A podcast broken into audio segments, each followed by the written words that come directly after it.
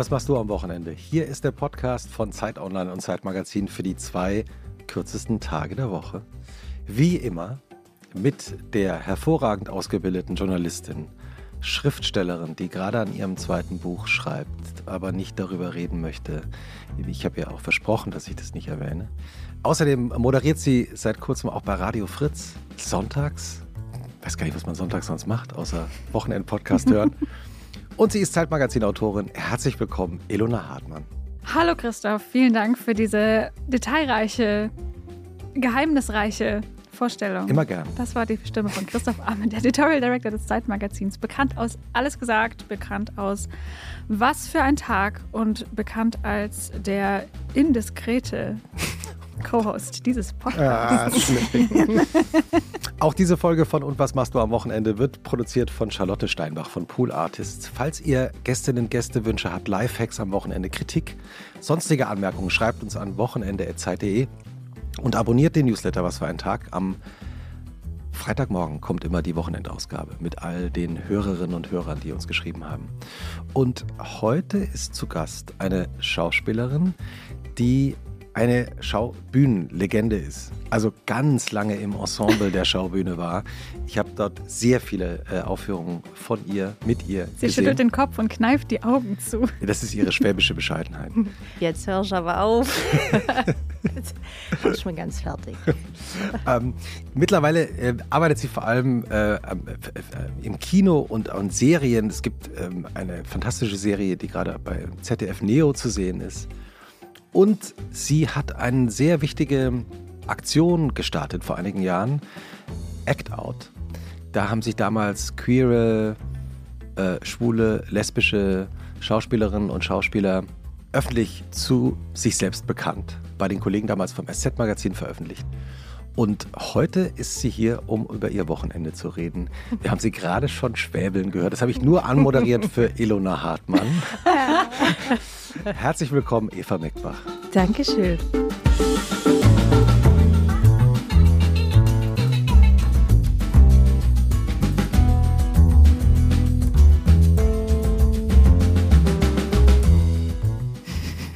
Super, danke. Nein, nein, nein. Ich habe Dialekt, ich habe Dialektverbot. Oh, okay. Nein, überhaupt nicht. Ich habe das auch, äh, ich wusste, ich, ich ich finde, es Es ist, ist doch immer gut. bisschen wenn ich, eine Qual. ja, weil ich weiß, weil wenn man einmal anfängt, dann Ja, kann man nicht mehr, nicht mehr auf. auf. Äh, Richtig. Und man schämt sich auch Aber immer jetzt, ein bisschen. aber wenn ihr mir das jetzt verkneift, dann wird es halt auch hart, weißt du? Ja, ja. Aber du sprichst so ein bisschen, ich höre da eher so ein Nein, Alp, geschmeckt. Alpschwäbisch. Ja, das auch. Mhm. Ja, ja, von der Alp. Heidenheim halt. Ah, Heidenheim. Heutner. Heutner. Ah, ja. Sind deine, also ich habe mir sagen lassen von einer befreundeten Schwäbin, Ja. dass man erst als Schwabe oder Schwäbin gilt, wenn die Eltern äh, Ja. auch schon in äh, Schwaben geboren sind. Ist das bei dir auch der Fall? Nein. Ja, also das heißt, neu geschmeckt. Neu, Von- neu geschmeckt. Von woher neu äh, geschmeckt? Äh, aus Thüringen und Hessen. Aha, da ist jetzt wieder Christoph an der Christoph am Drücker. ja, sicher. Ja, sicher, von der Bergstraße. Äh, von der Bergstraße. Äh, Ja, ja? Sie haben Jugendheim geboren. Ja genau, das äh, ja, kenne ich. Bekannt ja. aus dem Verkehrsfunk. Richtig. Wie immer, beginnt Heidenheim auch. übrigens auch. Äh, Entschuldigung. was ist bei Heidenheim im Verkehrspunkt immer wichtig? Gab so es ein mal Dreieck, Stau? ne? Ja, einfach so an der A7. Ja, es war einfach immer so ein, Ja. so ein Klassiker, ja. Ja, ich bin ja in Langgöns aufgewachsen und Langgöns ist ein, eine kleine Gemeinde in Mittelhessen, die aber eine eigene Autobahnabfahrt hat. Und ähm, manchmal kriege ich so Nachrichten von Leuten, die dann so Fotos machen und so, hey, ich bin gerade bei dir zu Hause vorbeigefahren. ähm, aber nur an der Autobahn, auf der A5, Ja, von Frankfurt Richtung Dortmund. ich glaube, Leonberg ist noch so eine weitere Stadt, die ich nur aus dem Verkehrsfunk kenne. Ich glaube, Ja, die gibt es gar stimmt. nicht. Da, da wohnt niemand. Das ist einfach nur so ein Verkehrsknotenpunkt. Ja, ein Kreuz. Ja. Kreuz? Kreuz Leonberg. Genau. Ja. Das ist ein stehender Begriff. Würzburg Süd oder so gab es auch Ja. mal äh, Staus. Mhm. Früher, als es noch Verkehrsfunk gab. Es gibt ja keinen Verkehrsfunk mehr. Also zumindest Aber ich sitze einfach nicht im mehr im. Deutschlandfunk gibt es keinen Verkehrsfunk. Ach so, haben im ihn Deutschlandfunk, abgeschafft. Aber ja. bei den Ja. natürlich Mhm. regionalen Ich fahre einfach auch auch. sehr viel weniger Auto. Ja. Also selber schon mal gar nicht, aber auch als Beifahrerin. Fährst du gerne Auto, Eva? Ja. Ja, was ist. Äh, No shame. Nein, nein, aber äh, that was macht Spaß? Am, nein, nein, was macht Ähm, Spaß am Autofahren? Ich bin schon als Kind gerne Auto gefahren. Äh, auf dem Rummel immer so Autoscooter. Ich liebe das einfach. Das war einfach mein Gerät so. ich fand das einfach geil. Warst du bei den Maientagen zufällig in Berlin auf dem, auf dem Rummel? Nein. Ich glaube, ich war in Berlin noch nie auf dem Rummel. Ich war Hast du- dieses Jahr hast- zum ersten Mal. Ja. Und, ist gut? Hat schon Spaß gemacht. Hast du ein, äh, ein Lieblingsgerät? Ich jetzt? Ja? ich, also ich muss zugeben, ich bin eher die Person, die die Taschen hält. Aber ich gucke mir alles wahnsinnig gerne an. Ah, Und Autoscooter ist schon süß. Autoscooter habe ich auch geliebt als Teenager. Ja.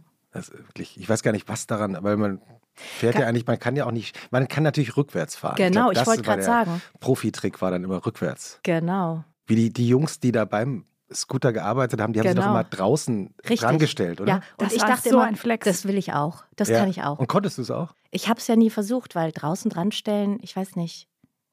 Das Die, dann durfte so, man, die haben ich, sich dann nicht. meistens so, so, äh, so groß, äh, scheinbar großherzig dann irgendwie, wenn jemand sich verkantet hatte. Ja, in der genau, Ecke. haben die einen so gerettet. Genau. Ich, Ja. Komm, Schatz, ich fahre dich raus. Genau, das ja. wollte ich Mhm. gern machen. Ja, ja. Wie jede Folge von Und was machst du am Wochenende geht auch diese Folge Eva los mit der literarischen Einführung äh, deiner ähm, Wochenenderfahrung knallhart recherchiert von der Schriftstellerin, die bei Kerzenschein und Mondlicht in ihre schwarze Lederkladde mit Füllfederhalter eingetragen hat, wie dein Wochenende aussieht. Und anschließend reden wir darüber, was davon alles stimmt. Es lässt mich klingen, als wäre ich eine romantische Journalistin und beides ist nicht wahr.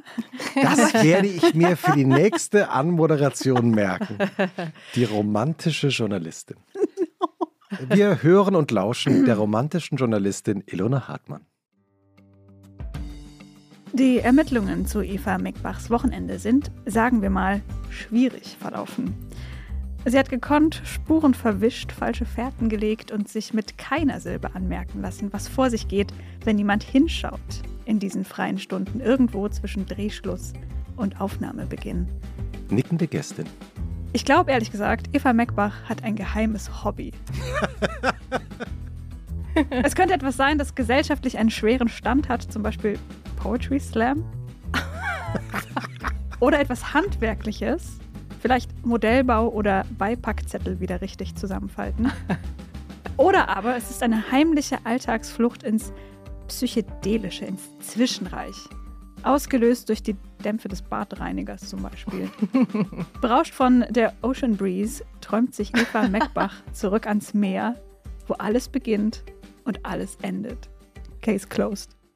Ilona, ich bin beeindruckt. Das war nicht das Ziel, aber das höre ich sehr gern. Was soll ich dazu sagen? Du hast genau den Raum geöffnet, über den ich seit ich weiß, dass ich hier eingeladen bin, nachdenke.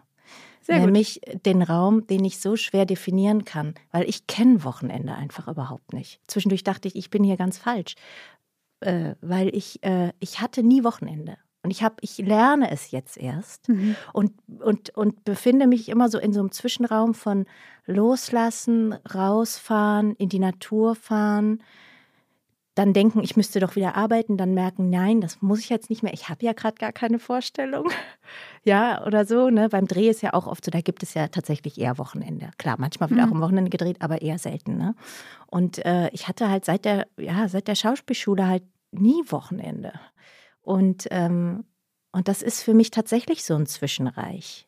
Äh, es riecht jetzt nicht nach Putzmittel, aber äh, ich flüchte oder ich, ich, ich suche tatsächlich auch viel die Natur oder die Ruhe oder mh, wie soll ich sagen, ja eben so einen anderen Raum, der nicht mit Arbeit zu tun hat. Und Mhm. dafür ist das Wochenende ja, glaube ich, auch gedacht. Und deswegen finde ich das eine total tolle Erfindung.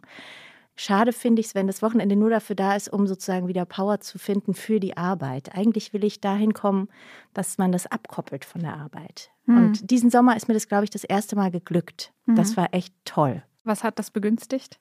Zeit. Hm. Ich habe mir Zeit genommen. Mhm. Und das, äh, und äh, das war das Beste, was ich hätte machen können. Wirklich. Das, das kann ich, also ist klar, es ist ein Luxus. Hm. Ähm, aber wenn, wenn man die Möglichkeit hat, kann ich das echt nur empfehlen, weil ich in so einen Zustand reinkam, den ich das letzte Mal hatte. Ich habe mich dann so dabei ertappt, wie in den 90ern bei meinen Eltern im Garten in den Sommerferien. So ein Mix aus Langeweile und, und Ruhe. Und, ähm, und man denkt so, was mache ich denn jetzt als nächstes? Ach, weiß gar nicht, ich glaube, ich gehe mal an die Tanke und hole mir ein Eis. Hm. Wa- Oder Was so. für ein Eis holst du dir dann? Weil als Kind habe ich immer, da hatten wir tatsächlich am Ende der Straße, es war so eine Sackgasse und da war eine Tankstelle und da habe ich mir immer Ein Kindertraum. Cornetto, ja Oder? genau. Ja. Das ist ein absoluter Kindertraum. Ich glaube, das war dieses Buttermilk. Fresh. ja, Mann. Buttermilch, Zitrone. Ja, das. Ja. Das Ja. war ist mein Sehr Eis gut. der Auch Stunde. eine absolute. Kindheitsschulerinnerung. Ja. Ich, ich war ja Fahrschüler äh, in, in äh, Butzbach Und dann sind wir immer äh, vom, von der Schule oben runter zum Bahnhof gelaufen und dann gab es plötzlich Buttermilk Fresh. Das ist so geil. Ich habe es geliebt, Ja. jeden Tag. Ja. Ja. ich auch. Ich auch. Und irgendwann hat meine Mutter sich angeschaut und hat mir gesagt, bring mir eins mit. Und dann hatte ich immer noch einen Grund so, yeah. Ja, Ist eigentlich dann, äh, wenn- bedürfnisgerechtes Leben. Ja, Genau. Bedürfnisgesteuert. Ja, aber wenn wir, man, wenn man als Teenager eine Tankstelle in der Nähe hat, das ist auch nicht ungefährlich, oder? Ja, aber Alkohol haben wir da nicht gekauft. Der war damals, sauteuer. ja, ich wollte gerade sagen, der war damals in den Kneipen und in der Disco, in die wir gegangen sind, so günstig, dass wir immer gleich dahin gegangen sind. Wie hieß die Disco deiner Kindheit? K2. K2. Das war die für- Kulturbühne. Es war so Mhm. eine ausgebaute Scheune direkt neben der, äh, neben der U-Haft ähm, in der Innenstadt von Heidenheim. Ich glaube, es gibt es übrigens immer noch. Und, äh, und erst ist man ins, äh, ins, in so eine Kneipe gegangen, direkt daneben. Und dann ist man hochgegangen ins K2. Es war so im ersten Stock ausgebaut.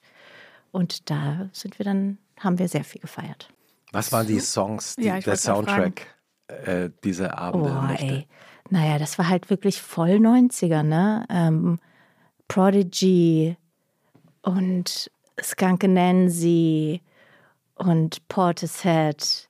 Aber schon mehr so die geschmackvolle 90er-Richtung. War ja K2. Nein, ich ne? glaube, da war Ja, ja, also Kultur. wegen K. Kultur. Irgendwo muss das K ja Ja. herkommen. Ja. Nein, aber ich glaube, da war echt alles. Da, da, es gab doch auch diese Songs, dieses um, dum, dum, di, da, da. Ja. Na, Ach, Eiffel 65.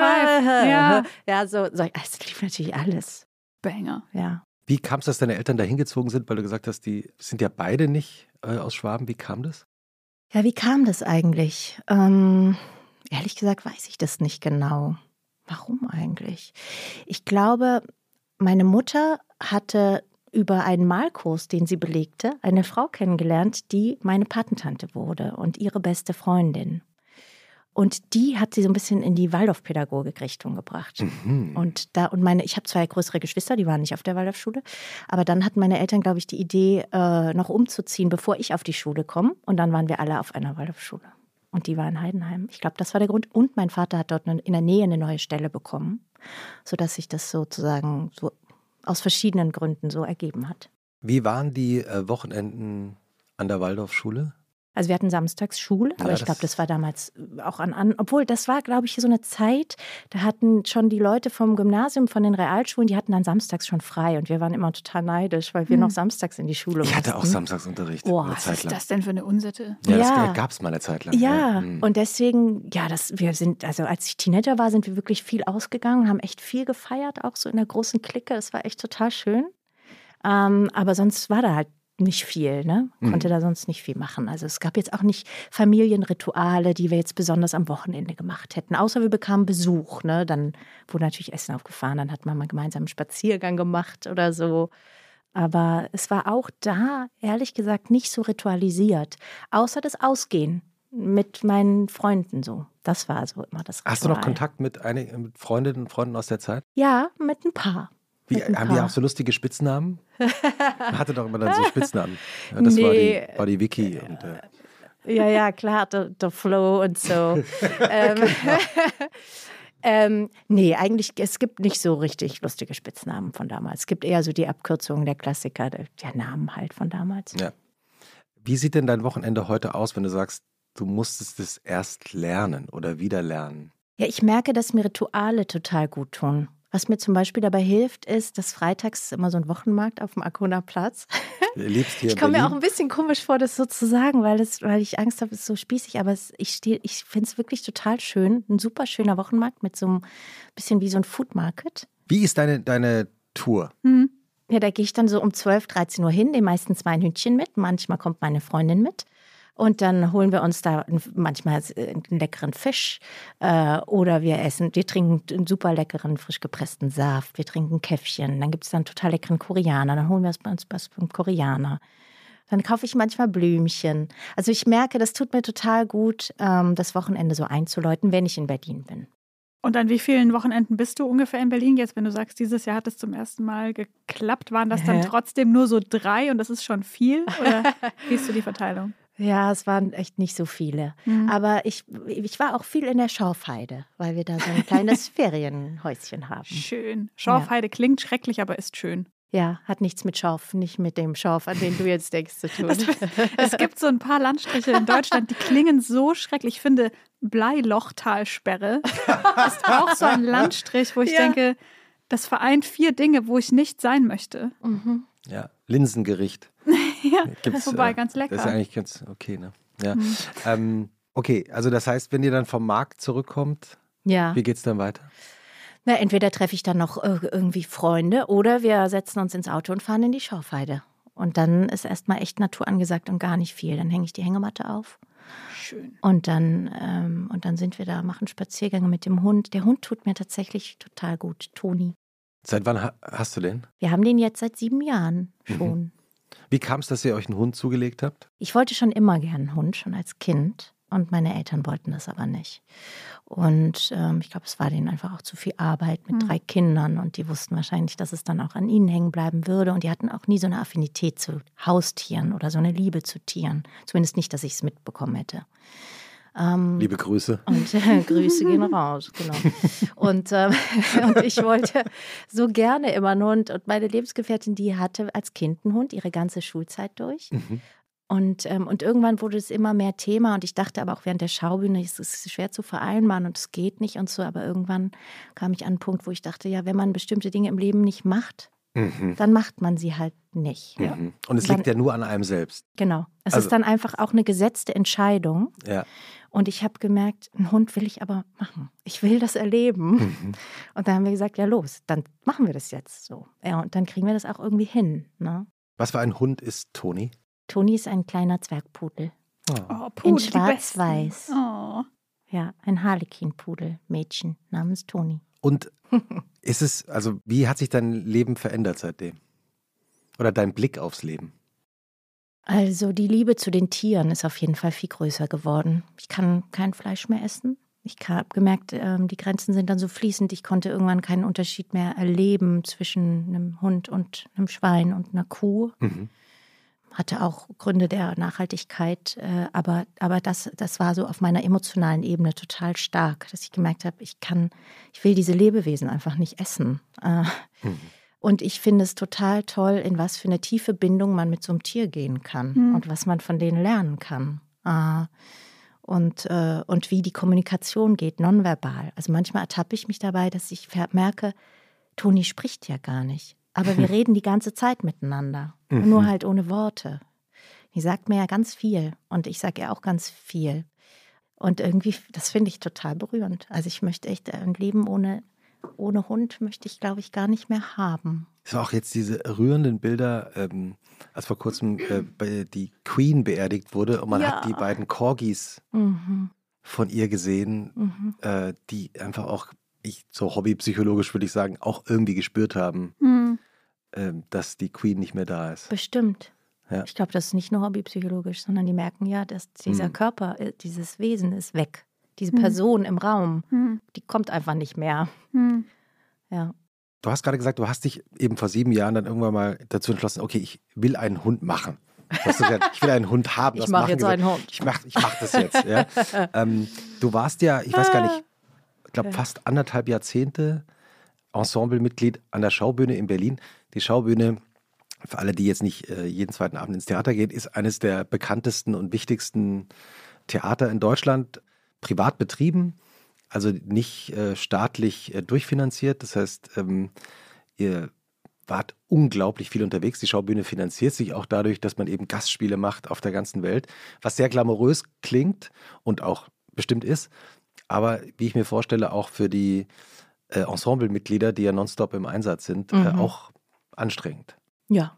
Ja, es ist, wie du sagst, es ist beides. Ne? Mhm. Wir waren an großartigen Orten. Ne? Ich war auf fast allen Kontinenten. Ich war in so vielen, vielen Ländern. Ne? Ich, ich war so viel unterwegs und viele Länder oder Städte, Orte waren grandios, aber es war halt auch Arbeit. Mhm. Ähm, Manchmal hatte man mehr Zeit, manchmal gar nicht. Einmal, ich habe mir zum Beispiel lange gewünscht, nach Japan zu fahren. Und dann hat es sich ergeben, dann waren wir dort für eine Vorstellung. Ja, was natürlich auch Wahnsinn ist, was verrückt ist, was ich finde auch in Zeiten des Klimawandels jetzt im Nachhinein betrachtet, ist schon ein paar Jahre her, finde ich persönlich auch gar nicht mehr geht. Hm. Ja, Das ist meine ganz persönliche Haltung. Mhm.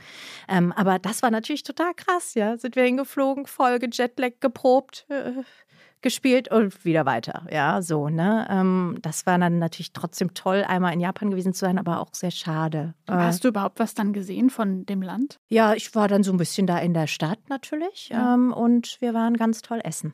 Was ja, ja auch schon mal, ist, was auch wirklich ein unvergessliches Erlebnis war. Mhm. Ja.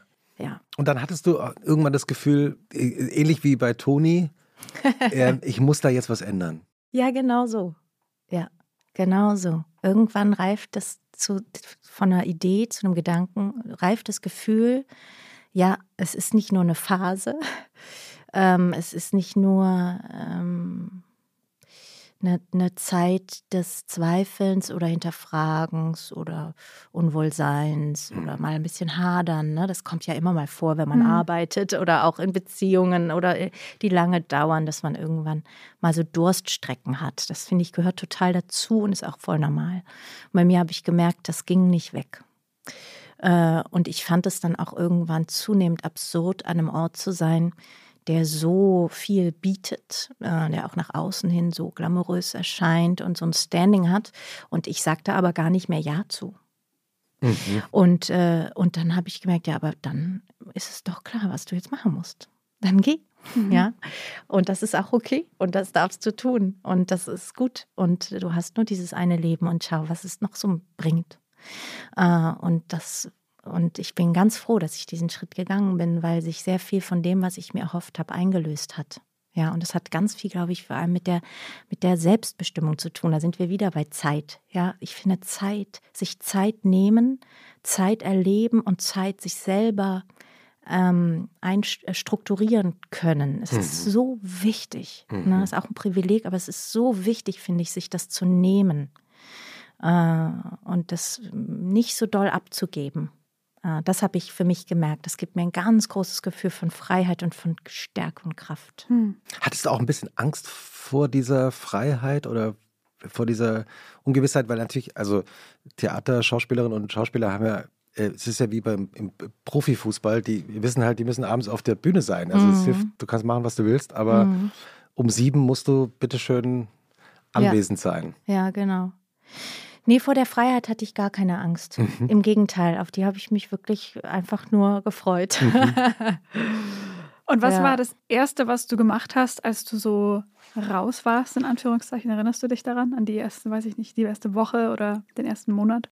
Ich habe mich sehr befreit gefühlt. Also mhm. ich wusste auch, ich finde, ist, äh, ich finde, man spürt doch oft am Körper auch, mhm. äh, vielleicht könnt ihr das nachvollziehen, ob eine mhm. Entscheidung richtig war. Mhm. Ja, also fühlt man sich wirklich erleichtert oder mhm. ist man so hochfrequent oder so. Mhm. Und so habe ich mich gefühlt. Also ich wusste, Schön. und ich habe aber ja Gott sei Dank auch, oder es war genau richtig, diese Entscheidung ja auch überhaupt nicht leichtfertig getroffen. Ich glaube, deswegen konnte ich das dann auch so erleben. Ne? Ich habe da mhm. zwei, drei Jahre drüber nachgedacht ne? und Tagebuch geschrieben und äh, ich bin da wirklich in Klausur mit mir gegangen ob das und das habe das überprüft. Ne? Ist das jetzt eben eine Phase mhm. äh, oder ist das ein neuer Lebensabschnitt, den ich beginnen möchte? Ne?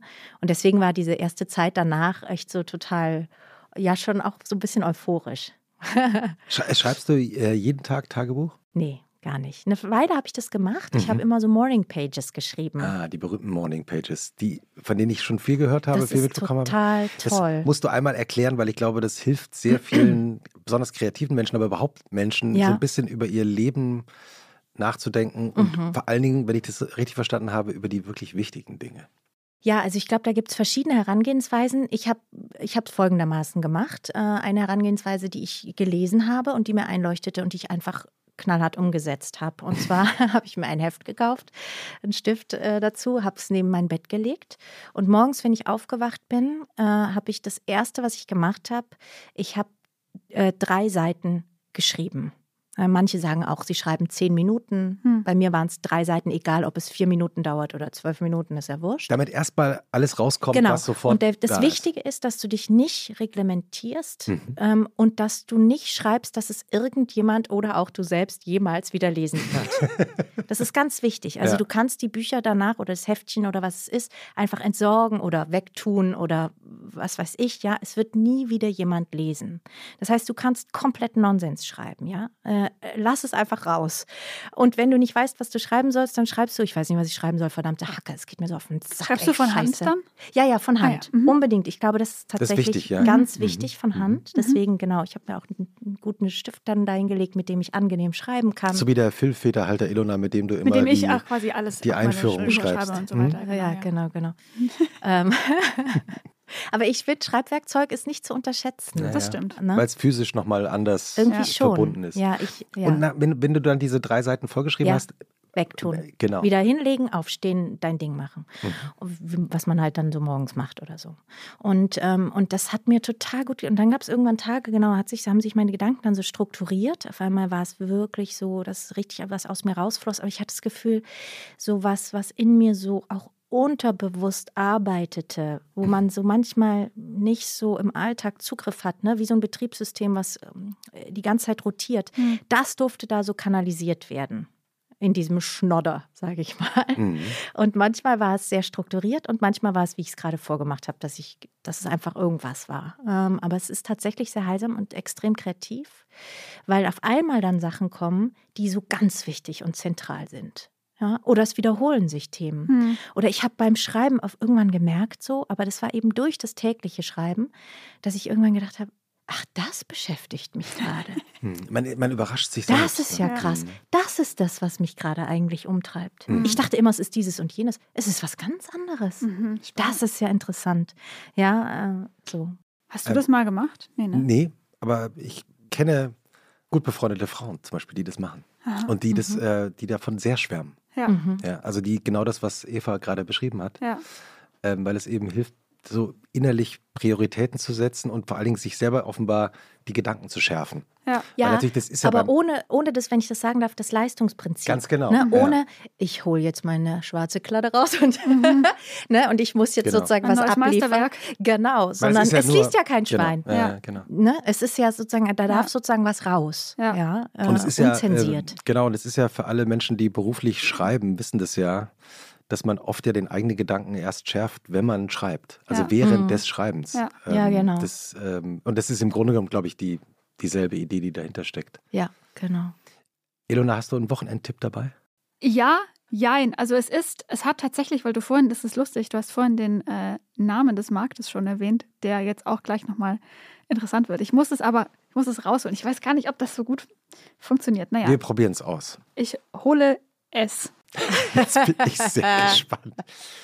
Ilona Hartmann nimmt ihre Kopfhörer ab, beugt sich zur es Seite, ist holt etwas eine zum Tasche. Anziehen. Oha. Und zwar gibt es auf dem Arkona-Markt einen Platz, äh, einen Stand von einer ähm, sehr netten Jungfrau, die heißt Mila. Und sie macht diese geilen Sachen. Oh, Das aber ist die auf dem Wochenmarkt oder ist die sonntags die auf dem am Wochen- Flohmarkt? Auf dem Flohmarkt. Ah ja, weil Sam- auch sehr schön. Am Sonntag. Am Sonntag, Der ja ist auch gut. hübsch. Ich setze das mal kurz auf. Ihr, ihr müsst euch jetzt wappnen. Ich sehe damit extrem süß aus. Ja. Wie eine kleine, warte, Eine Mischung aus Oma und Baby. oder eine Mischung aus Erdbeere und Kastanie. Oh. Und die macht so. Erdbeer- Man muss jetzt vielleicht nochmal sagen, was ich jetzt gerade aufhabe. Das Ja, ist wir werden äh, das äh, ein fotografisch auch sogenanntes festhalten. Bonnet, sagt man, glaube ich, auf Englisch. Es ist so eine Haube aus Kaschmir. Die kann man binden und die strickt das und häkelt das von Hand mit so nachhaltiger Wolle und es ist alles very, Sehr genial. very sustainable. Wow. Und das hält bombenwarm und man sieht einfach extrem. Du siehst sehr süß, Süß damit aus. aus. Ja, wirklich. Mich lachen immer alle Leute an, wenn ich das aufhabe, weil ich ein bisschen aussehe wie ein Volltrottel, aber auch ein bisschen cute. Das Finde ich sehr gut. Ja. Ja. Und die ähm, möchte ich supporten, weil die ist ganz süß. Die hat sich mit fünf Jahren selber das Häkeln beigebracht. Kann man das also Wow. nur vor Die- Ort kaufen oder hat die Nee, auch eine, hat eine Inst- Instagram-Seite? Die hat eine Instagram-Seite, die heißt Mila Emila. Und ähm, das ist auch selber gekauft. Also I'm not sponsored to say this. Äh, aber Wie ich immer. bin extrem Fan. Und das ist, glaube ich, jetzt genau für die Jahreszeit. Mhm. The right thing to buy. Für den Herbst. Hast du auch einen äh, Wochenendtipp dabei, Eva? Also etwas, was wir jetzt lesen, se sehen, hören Ja. sollten, wenn wir nicht im Mund fusseln? Sieht keiner, Elona ist ein Podcast. ja. Aber ich spüre es ja. Beim, also ich fussel euch so Du an. hast dein Haar weißt, an der Oberlippe. Ja. Nein, das ist festgewachsen. Oh, das noch kommt zum weißt du, so blinken. Ich habe neulich einen Tweet gelesen, der ging ungefähr so wie Every woman uh, leads a lifelong fight with one single chin hair. Ja. Ja. Ja, ich habe einen Film mitgebracht, der kam letztes Jahr schon raus. Ich muss gestehen, aber das hat auch was mit meinem Zeitverständnis zu tun. Es hat jetzt einfach gedauert, bis bei mir bestimmte Sachen ankamen, weil ich einfach jetzt mir diese Zeit auch erst genommen habe. Bitte schaut alle Ammonite mit Kate Winslet, wenn Ah. ihr es noch nicht geschaut habt. Ich noch nicht. Ich Du, Elena? liebe Noch nicht Film. mal davon gehört. wa- warum? Eben, guck, das habe ich mir nämlich gedacht. Ganz Kate viele, Winslet. ich habe auch Wow. ganz viele meiner Freundinnen diesen, diesen äh, Film empfohlen, weil ich ihn und, und viele kannten ihn auch noch nicht. Ich finde Kate Winslet, ich verehre sie wirklich. Ich merke seit der Serie Mehr of Easttown, äh, wo sie die Hauptrolle gespielt hat, wo jetzt, glaube ich, eine zweite Staffel, Gott sei Dank, hoffentlich gedreht wird. Ähm, ich finde die. Es steht mir gar nicht zu, das zu sagen. Sie wird immer besser. Wer bin ich, das zu sagen? Aber ich empfinde es irgendwie so. Warum, warum hast du das Gefühl, sie wird immer besser? ich finde, die, die hat eine Kraft, sich in sich selbst hinein zu versenken und Mhm. aus einem ganz tiefen, ich kann es nicht anders sagen, Seelenpunkt herauszuspielen, der nichts mit Oberfläche mehr zu tun hat. Ja, als wäre sie ein riesiger Bergsee, der kann auch zugefroren sein und sie ist an der tiefsten Stelle und der See ist wahnsinnig tief. Und man weiß gar nicht, wie tief der ist. Der kann hunderte Meter tief sein, wir wissen es nicht mal. Und irgendwo von da unten holt die ihre Kraft. Und äh, so empfinde ich das. Es liegt wahrscheinlich auch an den Rollen, die eher introvertiert sind. Äh, und damit beeindruckt sie mich total. Und bei Ammonite, ähm, das ist ein historischer Film, der spielt irgendwie 1890 oder so in Südengland. Und da spielt sie so eine Fossiliensammlerin,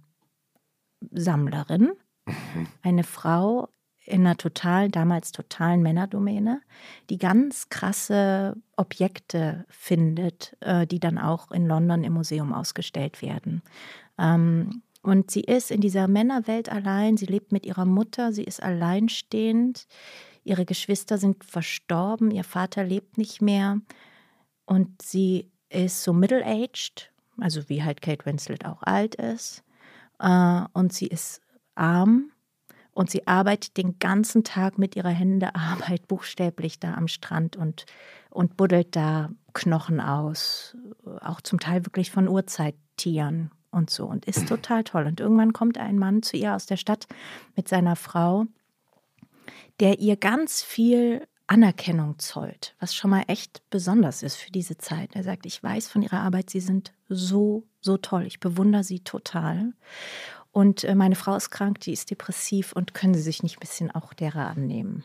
Und sie so, nee, ich habe hier echt zu tun, bist bescheuert. Fair point. Und das ist auch so cool, weil das ist ganz wenig Text, auch die Ausstattung dieses Films. Ich finde den so grandios, man riecht fast schon, also der ist so haptisch. Äh, Ich habe das selten erlebt, dass ein Film auch von der ganzen Ausstattung, von der Bildgestaltung so ist, dass man sieht, die die waschen sich nicht ständig so wie wir, die essen anders, die waschen sich nicht ständig die Hände. Sie hat ein Kleid, das trägt sie immer. Und noch ein zweites, das trägt sie einmal im Jahr zu irgendeinem festlichen Anlass oder wenn Weihnachten ist, man geht in die Kirche oder so. Das heißt, sie, sie hat diese dreckigen Kleider und, und das ist so, das ist so sinnlich auf eine Art, wirklich total toll. Und dann reist er ab, die Frau, äh, sie will sich kann eigentlich dieser jungen riechen. Frau. Ja, so ein bisschen. Soll ich weitererzählen? Ich Ja. spoiler nicht, aber ich verspreche, ich Ja, aber du erzählst das ja auch auf eine Art weiter, die extrem haptisch ist. Ja, Oh ja, sehr gut. Ich mache weiter. Ja, noch ein bisschen darf ich ja. Okay. Unbedingt. Also pass auf. Dann die, die Frau, ähm, sie will eigentlich sich dieser jungen Frau, äh, gespielt von, Achtung, jetzt versuche ich es richtig auszusprechen, Saoirse Ronan, spricht man es, glaube ich, aus, die spielt mit. Und sie wird, ähm, Kate Winslet will sich ihrer überhaupt nicht annehmen, hat gar keine Zeit, ist so in ihrer stillen Arbeitswelt versunken. Ähm, und dann wird aber Saoirse Ronan krank. Und zwar richtig dolle. Die verkühlt sich so krass, dass sie einfach mit ganz hohem Fieber richtig dolle im Bett liegt und es geht nichts mehr. Und sie schläft den ganzen Tag. Und dann muss sie sich quasi um sie kümmern, weil sie ist ja kein Arsch. Also, also sie macht ihr Umschläge, sie wechselt ihr die Kleider, die, ne, sie, sie macht ihren Tee und eine Brühe und so weiter. Und, ähm, und die ist richtig lang krank. Also man hat das Gefühl, so ein, zwei Wochen liegt die wirklich, eher zwei Wochen, liegt die echt einfach im Bett und hat fast immer die Augen zu und so. Und in dieser Stille der Zweisamkeit findet, glaube ich, so eine Annäherung statt. Dass sich Kate Winslet einfach in sie verliebt. Und dann merkt man, dass Kate Winslet einfach eine lesbische Frau spielt in dieser Zeit, man kriegt dann auch irgendwann mit, da gab es auch in dem Ort wahrscheinlich schon mal eine andere Affäre mit einer verheirateten älteren Frau. Und das ist natürlich alles total unausgesprochen, aber es ist total klar. Und das finde ich total toll, dass es so klar ist. Mhm. Und als die dann aufwacht und es geht ihr wieder gut und sie ist genesen, gesund, sind die, kommen die zusammen. Und das ist mit so einer krassen Urgewalt, die auch, finde ich, für, im Hintergrund dieses historischen Spektrums sozusagen auch so besonders ist. Und vor allem, und das ist das, was ich an diesem Film auch so grandios finde, die haben nicht so eine internalisierte Homofeindlichkeit. Sagt jemand, oh nein, wir dürfen das nicht. Oh mein Gott, mhm. wenn uns jemand sieht. Oder mhm. ja, nein, das ist eine Sünde oder so. Mhm. Sondern die begehren sich einfach und die lieben sich einfach und die ziehen es durch. Mhm. Und das ist so toll mhm. äh, und, äh, und vielschichtig. Äh, das hat mich echt total beeindruckt und es ist mhm. ein ganz toller Film. Ich glaube, der Regisseur heißt Francis Lee. Ja, also das klingt will man, fantastisch. Will man unbedingt ja, sehen. Ne? Ja. ist wirklich total toll. Ich bedauere es auch sehr, dass ich ihn nicht im Kino gesehen habe. Da habe ich ihn verpasst, weil der eben auch diese super tollen Landschaftsaufnahmen mhm. hat, da von der britischen, englischen Küste und diesem rauen Meer und dem grauen Himmel und so. Aber ähm, auch äh, im Home-Kino kann man mhm. ihn sich echt super gut angucken. Ich, ich muss es einmal einfach nur fragen, äh, was wird aus dem Mann? Also die beginnende Affäre äh, und den gibt es natürlich noch. Und der verschwindet dann so langsam, oder? Ja, es gibt keinen Konflikt äh, er mit versteht ihm. Es. Mhm. Hm. Nee, der, ich, ich glaube, er kriegt das gar nicht mit. Ah. Ähm, und es ist auch nicht so im Fokus. so ist es das finde halt ich aber ne? auch gut, weißt du, weil einfach für die, die haben sich wie entschieden, welche Erzählung, welchen Strang sozusagen. Was ist wichtiger Was gerade? ist wichtig, Mhm. ja? Und wichtig ist eben nicht der Konflikt, in dem Fall mit dem betrogenen Ehemann, oh Sondern mein Gott, Die Geschichte der beiden Frauen. sondern die Geschichte der Ja, beiden Frauen. ja. Natürlich muss sie irgendwann wieder zurück nach London ah, und Kate Winslet bleibt dort und dann ist die Frage, scheiße, war es das jetzt? Mhm. Mhm. Oder kommen die nochmal zusammen? Aber das möchte ich jetzt wirklich Nein, nicht das. Das erinnert mich ein bisschen, äh, das klingt ein bisschen wie das ähm, gelungene feministische und weibliche Pendant zu diesem Film, wo Hugh Grant ähm, diesen, einer der ersten Hugh Grant-Filme, es war einer seiner ersten Hauptrollen, äh, diesen schwulen jungen Mann auf so einem Internat oder Uni, ich glaube an der Uni spielt, der sich verliebt in einen Kommilitonen und da darf aber gar nichts sein. Also das Hm. ist so eine ganz, ich glaube, es war sein erster Kinofilm, seine Ja, erste das- Hauptrolle in dem äh, Kinofilm. wie heißt der, Maurice. Genau, Noch Maurice. nie von Ja. gehört. Doch, und das ist, äh, Mhm. wann, wann ist der 89 oder 88 oder so? Ähm, und da passiert am Ende irgendwie, also da darf gar nichts und es ist alles very oppressed und ähm, es wird auch aus denen nix und äh, es Mhm. ist eher eine, die tragische Hm. und auch wenig sinnliche Hm. äh, Geschichte. Also Mhm. da spürt man doch sehr Mhm. die, den, wie soll ich sagen? Aber ein guter Film. Ich habe Mhm. ich, erinn- ich hab ihn vor ein paar Jahren mal gesehen. ich habe den letztes Jahr, äh, Mhm. glaube ich, mal geguckt. Den gab es Mhm. irgendwie auf Amazon oder so. Wie man heißt der? mal- Sag nochmal. Maurice. Ah, Maurice. weil, weil, du, weil du gerade die, die Geschichte des Films so, äh, nacherzählt hast. Ja. Ähm, ich habe es ja am Anfang schon mal kurz erwähnt. Du bist eine der Initiatoren gewesen von Act Out. Mhm. Ähm, und hast, glaube ich, auch selber dich zum ersten Mal in der Öffentlichkeit dazu bekannt oder zumindest warst du Teil dieser gemeinsamen äh, äh, Aktion. Hat das was verändert auch in der Wahrnehmung? Und wessen Wahrnehmung? In der äh, Wahrnehmung auf dich hast du gemerkt, äh, Bestimmt. Ich kann das halt natürlich, ich weiß es natürlich nicht. Ja. Weißt du, ich werde da ja nie die Wahrheit erfahren oder so. Ich kann nur äh, sozusagen beschreiben, welche Wahrnehmung ich habe. Äh, und meine Wahrnehmung ist schon, klar, es gibt noch viel zu tun. Es ist wichtig, da das, die Themen immer weiter zu besprechen, den intersektionalen Gedanken immer weiter zu tragen. Aber ich glaube, was uns schon gelungen ist, ist die Tabuisierung dieses Themas zu beenden. Ähm, Das Schweigen, was mit diesem Thema einherging, ja. Also was man ja von es gibt außen doch immer gar dieses nicht glauben Don't kann. ask, don't tell, sagt Ja. man doch immer, ne? Das, das, das war, glaube ich, schon sehr in der, in der Branche. Es ist so interessant, weil von außen betrachtet würde man sagen, ausgerechnet unter Schauspielerinnen und Schauspielern beim Mhm. Film oder am Theater, Mhm. da, da dürfte das ja eigentlich schon längst erledigt gewesen sein, aber war es Mhm. eben nicht. Ne? Hm, was aber auch wahrscheinlich so eine cis-heten-Perspektive ist auf das Thema. Ja, Bestimmt. ja, Ja, ganz bestimmt, na ja. klar. Na klar. Aber beim Theater habe ich es auch anders erlebt. Ne? Ich Mhm. war immer geoutet, äh, seit ich irgendwie geahnt habe, ich bin queer, war ich sozusagen Ja. geoutet. Äh, und, ähm, und an der Schaubühne war das äh, total klar äh, so. Ähm, und dann habe ich, ich glaube, mein, das letzte Stück, was ich an der Schaubühne im Festengagement gemacht habe, war eine, so ein performativer Abend mhm. mit Patrick Wengenroth in der Regie. Äh, He, She, Me, Free hieß der. und da ging es auch ganz viel um Genderfluidität und so. und da hatte ich mal ein Interview, ich glaube, mit dem Tagesspiegel, wo ich das auch ganz offen gesagt habe. Also das heißt, man konnte das schon nachlesen. Die Leute, die sich daran interessiert haben, wussten das wohl von mir.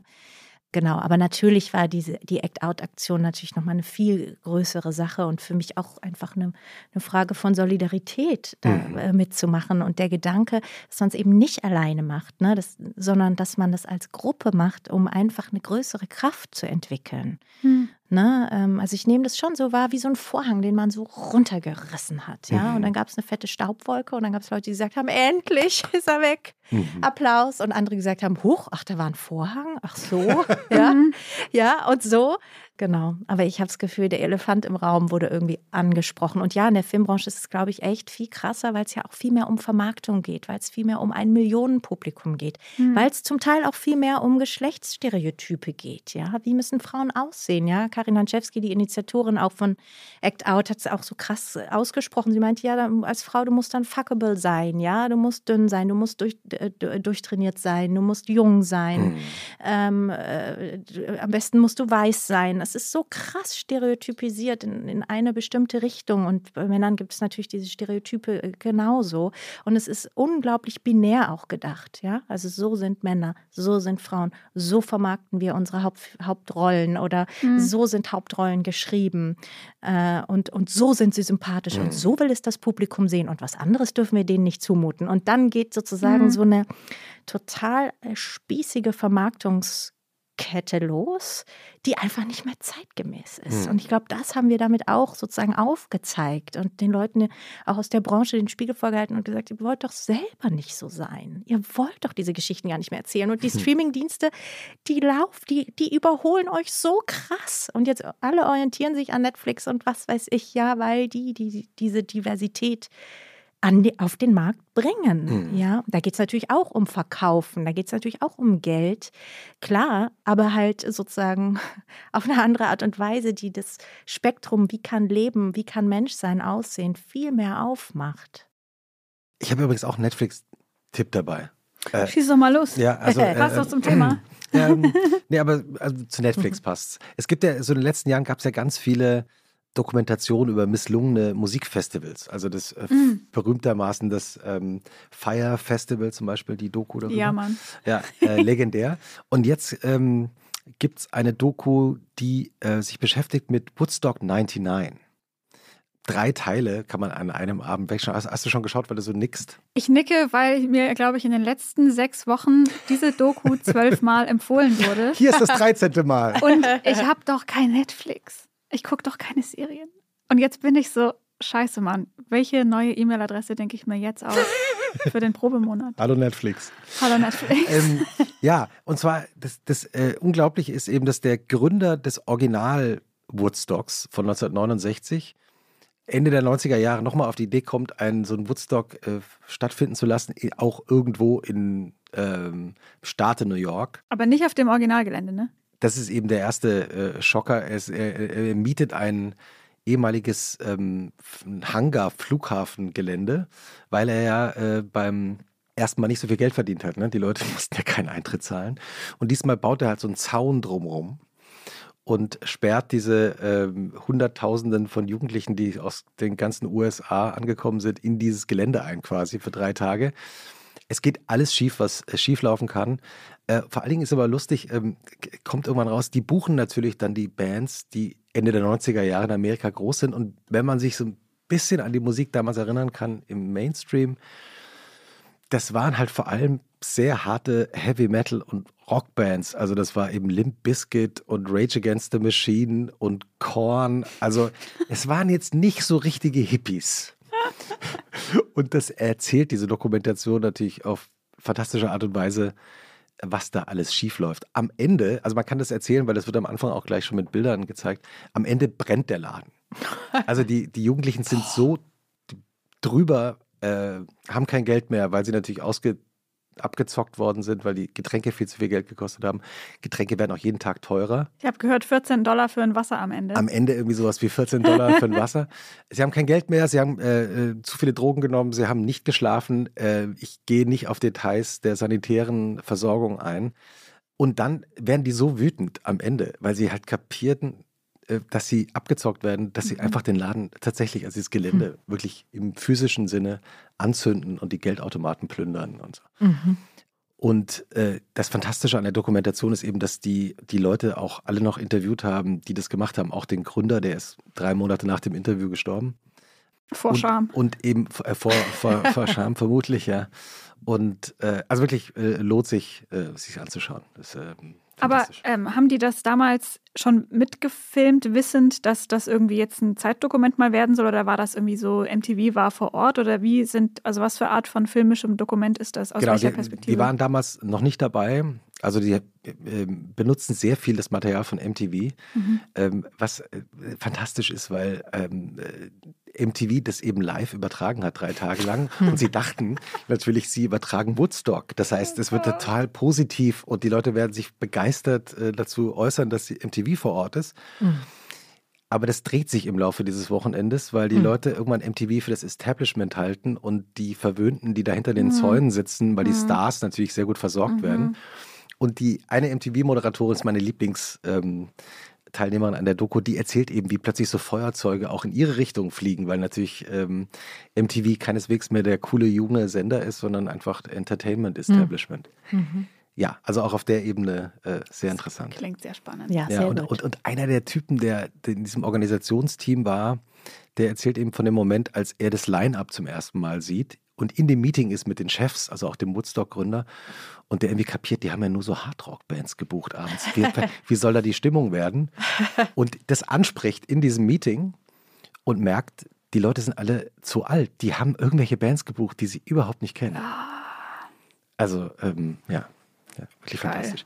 Eva, dein Wochenende, wenn du ähm, so gesagt hast, du hast das Wochenende so gelernt, ich bin ähm, noch dabei, ich ja. kann das noch gar nicht gut. Wie, wie geht es denn so dann weiter? Also ähm, habt ihr auch so Abende, wie ihr, äh, so bestimmte Rituale, die ihr habt? Kocht ihr etwas? Ja, wir kochen. Wir kochen gerne.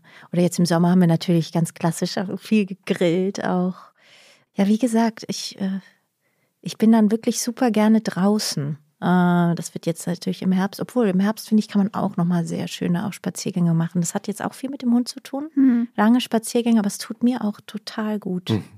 Bist du so pingelig mit Wetter? Bist du so wie, oh, es nieselt, ich gehe nicht raus oder ich muss leider und ich hasse es? Ja, mit Toni musste ja raus. Mit ja. Toni muss man dann raus. Oh, ja, ich bin ein bisschen pingelig schon, ja. Hm. Aber ich weiß auch, ich zum Beispiel, ich habe mal mit meiner Freundin Urlaub gemacht in Irland, wo es ja ständig so Wetter hm. ist wie jetzt gerade hier in Berlin. Hm.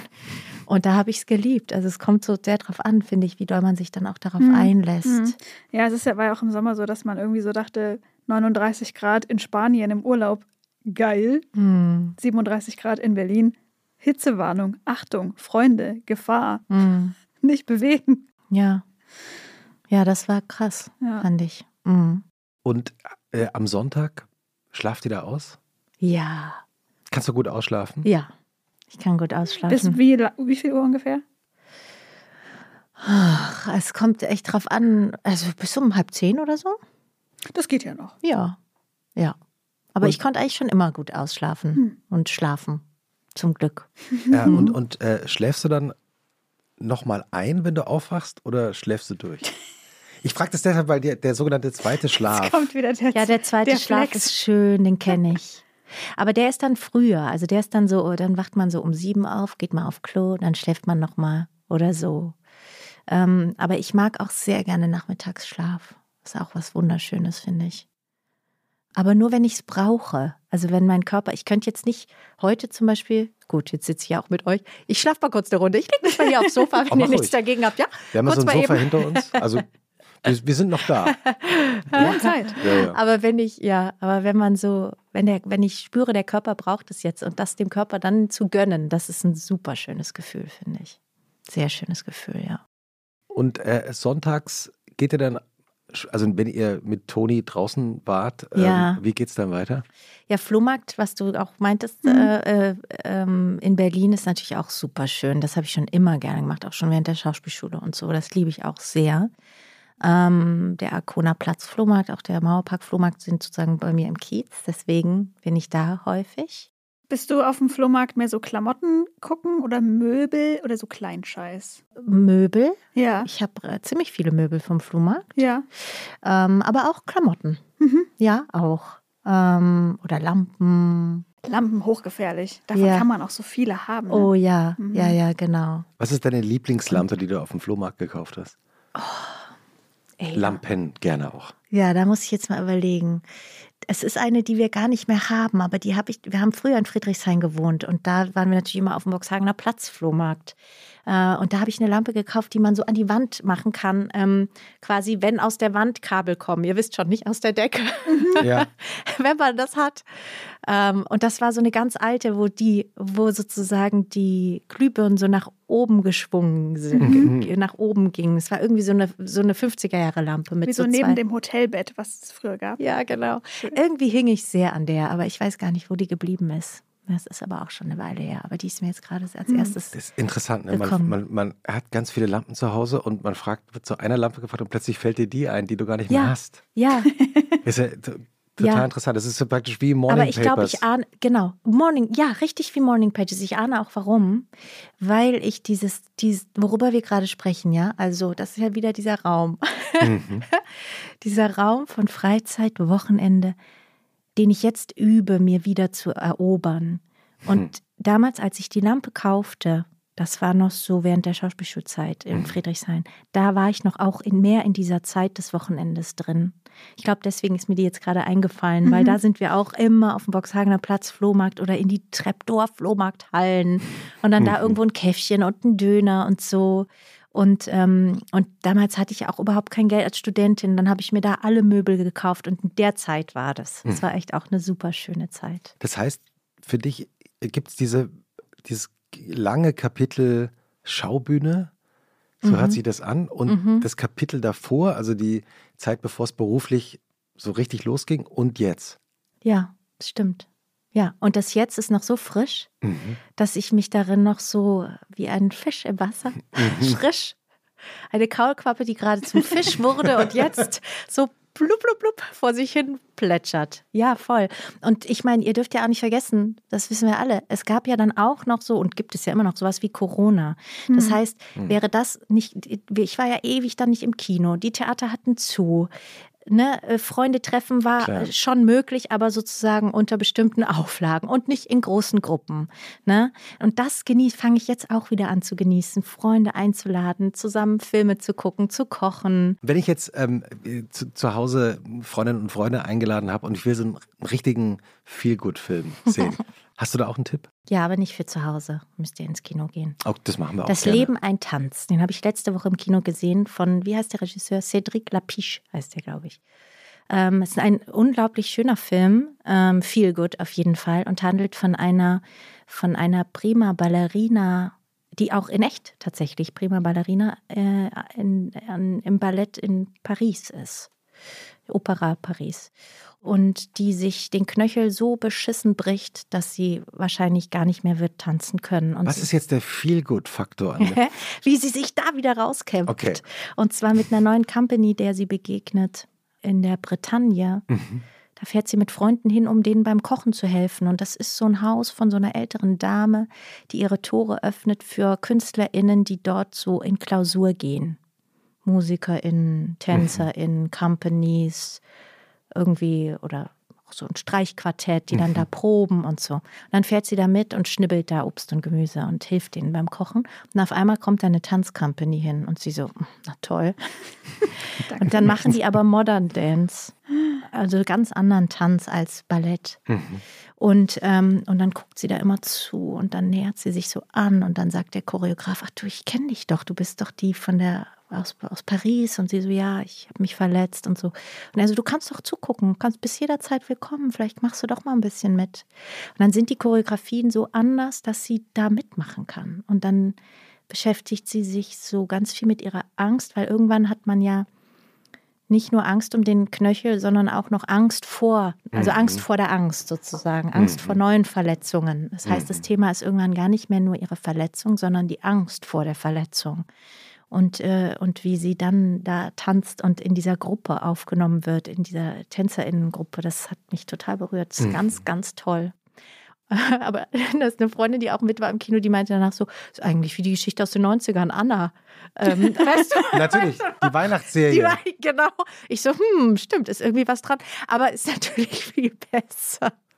Ich, wobei, ist echt das ein super Kinofilm, Wobei das ist lustig, dass du das sagst mit, mit Anna, ähm, der Fernsehserie, weil ich hatte, ich war gerade in dem äh, Julia Roberts, George Clooney äh, Romantic Comedy Feelgood Film, der gerade im Kino läuft.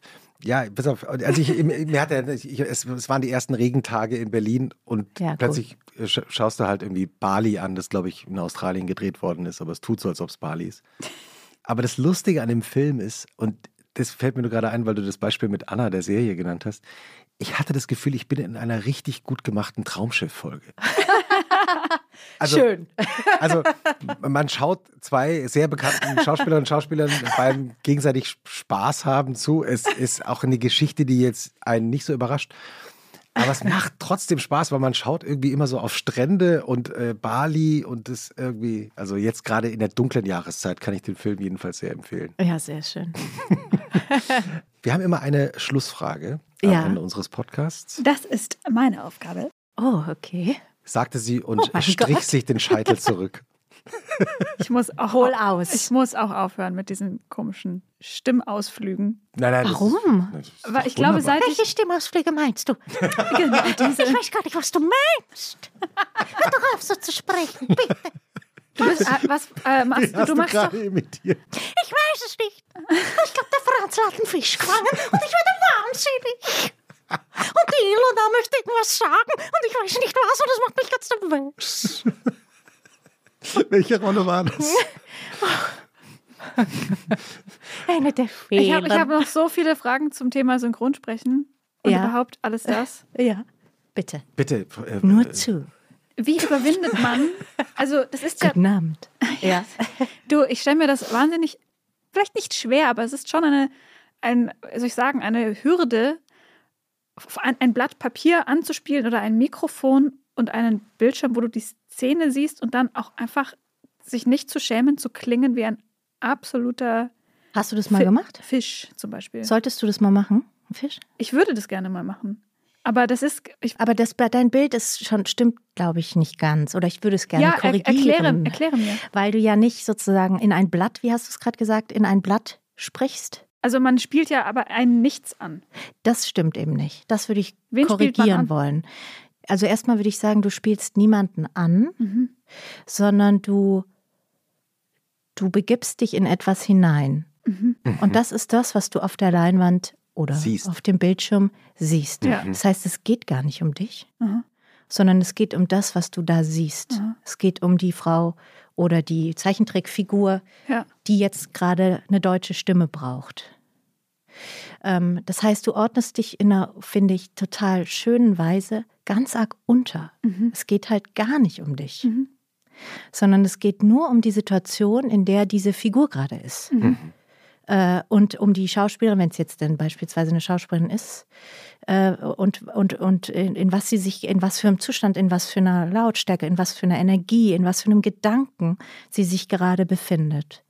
Und, und, und da begibst du dich hinein.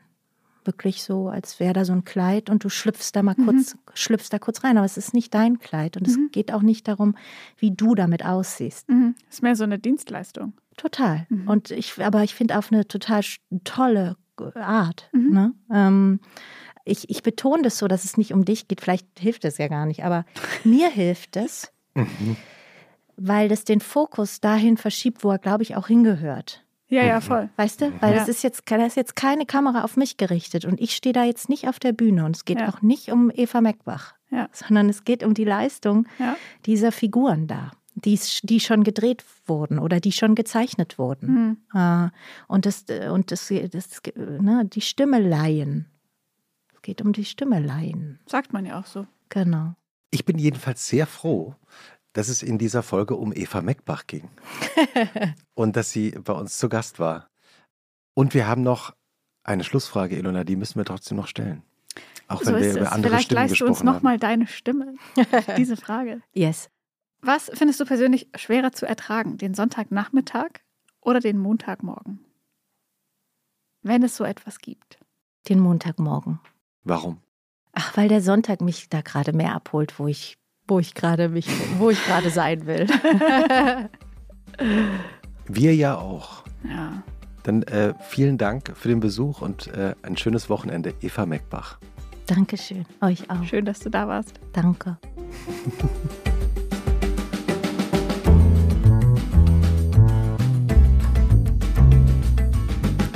Und was machst du am Wochenende? Ist ein Podcast von Zeitmagazin und Zeit Online, produziert von Pool Artists.